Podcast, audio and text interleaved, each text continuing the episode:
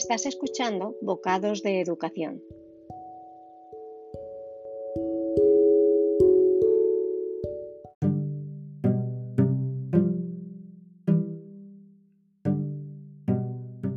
En este último año hemos vivido una experiencia radical y bizarra, cuando un virus ha puesto en jaque a toda la humanidad y el entorno escolar sufría una transformación drástica pasando de presencialidad a semipresencialidad e incluso a virtualidad absoluta. Conceptos que hacían sus pinitos en el ecosistema escolar como las clases online, el aprendizaje en remoto, el blended learning y la educación híbrida, quizá con el flipped classroom como protagonista, de pronto hacían tanto ruido como un elefante en una cacharrería. Sí, quiero que visualices esa idea algo que aparentemente no pertenecía o no terminaba de encajar en nuestro entorno de escuela por esa falta de cara a cara presencial del aprendizaje, irrumpía con fuerza y necesidad. La realidad es que, como siempre, acaba superando a la ficción y ni las escuelas estaban preparadas ni los docentes formados para ese cambio tan abrumador.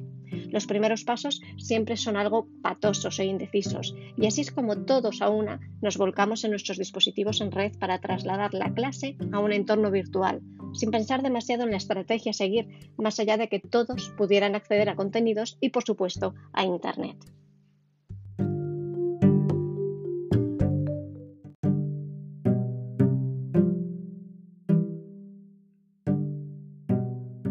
Decía David Merrill que la interacción educativa más efectiva es una pregunta bien pensada.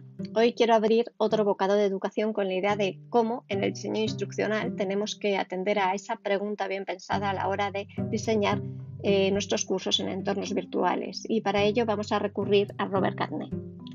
En 1965, Robert Gagné propone una serie de eventos asociados a las condiciones mentales que son necesarias para que tenga lugar el aprendizaje y a cómo diseñar una experiencia de aprendizaje en base a esos eventos hace que ese aprendizaje sea significativo. Vamos a centrarnos en los nueve eventos de CNANE y a aportar ideas eh, de cómo trabajarlo en distintas direcciones. Por un lado, el primer evento eh, busca llamar la atención de los estudiantes se alude normalmente a algo que provoque su curiosidad, que alimente la sorpresa o la incertidumbre y sobre todo que les, provoque preguntas. ¿no? Eh, algunas son para romper el hielo, pero sobre todo es para estimular sus sentidos. Lo que buscamos es captar su atención. Muchas veces eh, se trabaja esto a través de algún contenido eh, audiovisual. La, la, imagen tiene un potente efecto superior sobre otro tipo de sentidos porque es un acceso muy directo y visual, pero por supuesto cuando va acompañada de otros elementos sensoriales se refuerza mutuamente el mensaje. Esta es un poco la idea de captar la atención. El segundo evento que propone Gagné busca dar información a los estudiantes sobre los objetivos y los resultados esperados. Eh, se trata tanto de las expectativas de aprendizaje como de lo que será capaz de hacer al finalizar esa sesión de aprendizaje. Autores como Hattie hablan de, lo importante que son esos elementos eh, de decir claramente lo que se va a aprender, de una enseñanza explícita. por ejemplo, si utilizamos la gamificación, es algo que vemos muy claramente, ¿no? Proponemos una misión con un objetivo concreto, apuntamos a una diana muy específica. También el pensamiento visual se hace eco de este tipo de, enseñanza explícita y representacional, ¿no? A través del símbolo de, los tableros de visión, ¿no? Se trata de visualizar lo que quieres hacer. Y muchas veces eh, se trabaja a través de, de como de un antes o después del pensamiento, de cuáles son tus expectativas, cómo generas a lo mejor con un collage de imágenes tus objetivos para poder reflexionar después eh, sobre esas competencias o conocimientos que has adquirido en base a ese primer tablero eh, de visión. Eh, muchas veces aquí lo que se debate es entre el deseo de lo que se quiere y la necesidad, que es lo que se ve reflejado al final. El tercer evento de Gagné parte de un nivel inicial de vocación de conocimientos previos sobre el tema con la idea de relacionar la información relevante para el nuevo tema. Se revisa así la experiencia previa, algunos conceptos y se busca la relación. Puede hacerse a través de preguntas, de la comprensión de conceptos o de pequeñas actividades de preevaluación. Normalmente estimulamos el movimiento de conocimientos previos relevantes para lo que vamos a comunicar. Muchas veces hay, eh, utilizamos organizadores visuales, como por ejemplo son rutinas de pensamiento o rutinas de doble entrada, eh, que es, un claro ejemplo de cómo se moviliza el pensamiento y se hace visible. Y de esta manera vemos los conocimientos que teníamos eh, en un inicio para luego compararlos con, un proceso más, final. El cuarto evento presenta el contenido central del curso. En un entorno virtual se tiende a la multimodalidad presentando los contenidos en pequeños fragmentos o píldoras, ¿no? en diferentes formatos, y empleando diferentes estrategias activas para implicar al alumnado. Garnet habla de dominios y tipos de aprendizaje en su modelo de procesamiento de la información y pone atención en las estrategias cognitivas, motrices y actitudinales que facilitan el aprendizaje. Procesos cognitivos como los desarrollados a través del pensamiento visual de percepción, atención y memoria, destrezas motoras como las que se requieren para interpretar ideas y la generación de una secuencia de acciones encaminadas a reflexionar sobre la dimensión afectiva del aprendizaje eh, y a un conocimiento procedimental son solo algunas de las maneras que en el diseño instruccional genera esa narrativa visual del aprendizaje. ¿no? Aquí volvemos un poco a la importancia del pensamiento visual en, en todos estos eventos, sobre todo en formatos virtuales. El quinto evento busca un andamiaje que apoye y haga un seguimiento del estudiante con la distribución de recursos interactivos, modelos, demostraciones o simulaciones que permitan al alumnado comprender y conocer la nueva información e incluso aplicarla de alguna manera. Llegamos al sexto evento que busca que apliquen ese conocimiento no a un nivel evaluativo, sino a un nivel de consecución del aprendizaje, ¿no? del logro. Para ello se tiende a realizar retos, desafíos o tareas donde se pone en funcionamiento el procesamiento de esa información de una manera más práctica. Eh, llegamos al evento número 7, donde tiene lugar el feedback que permite al estudiante identificar errores o carencias en su aprendizaje.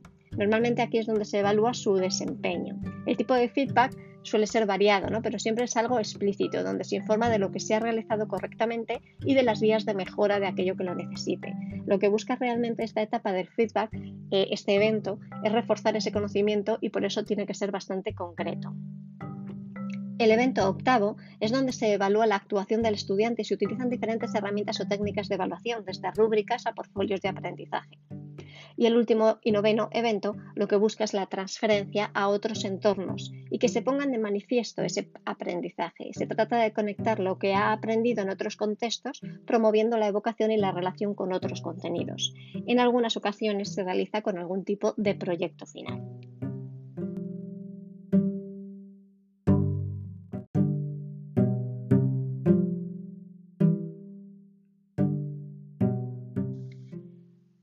Intentando alimentar tu curiosidad en este aspecto sobre el, diseño instruccional, creo que el mejor recurso es precisamente el libro de Gagné, Los principios del diseño instruccional, que nos habla de los tipos de aprendizaje y de los procesos para aprender. Te recomiendo también que puedes eh, visitar mi aula virtual, que hay un espacio dedicado precisamente al diseño instruccional, donde encontrarás más información de eh, otro tipo de estructuras a la hora de generar cursos en un entorno virtual.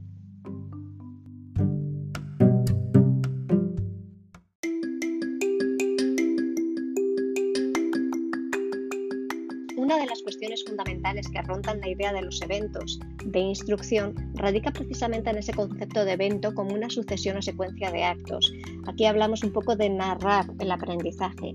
La pregunta al aire que dejo hoy para que recojas está relacionada con ello. ¿Contemplas cada fase, etapa, módulo o nivel de tu curso o sesión de aprendizaje como un evento completo en sí mismo? Reflexiona sobre ello y si quieres compartir conmigo tus ideas, hazlo a través de las redes.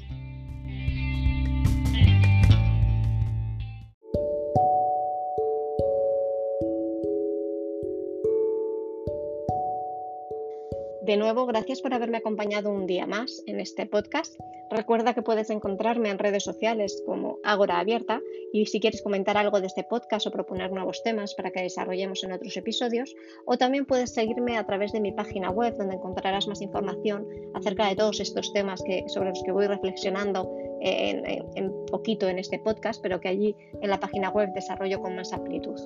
Se agradece como siempre el apoyo difundiendo, comentando, reflexionando conmigo y convirtiendo este canal eh, eh, pues en una bonita conversación en torno a la educación y a todos los frentes ¿no? o todos los apoyos que tenemos para seguir pensando sobre ella.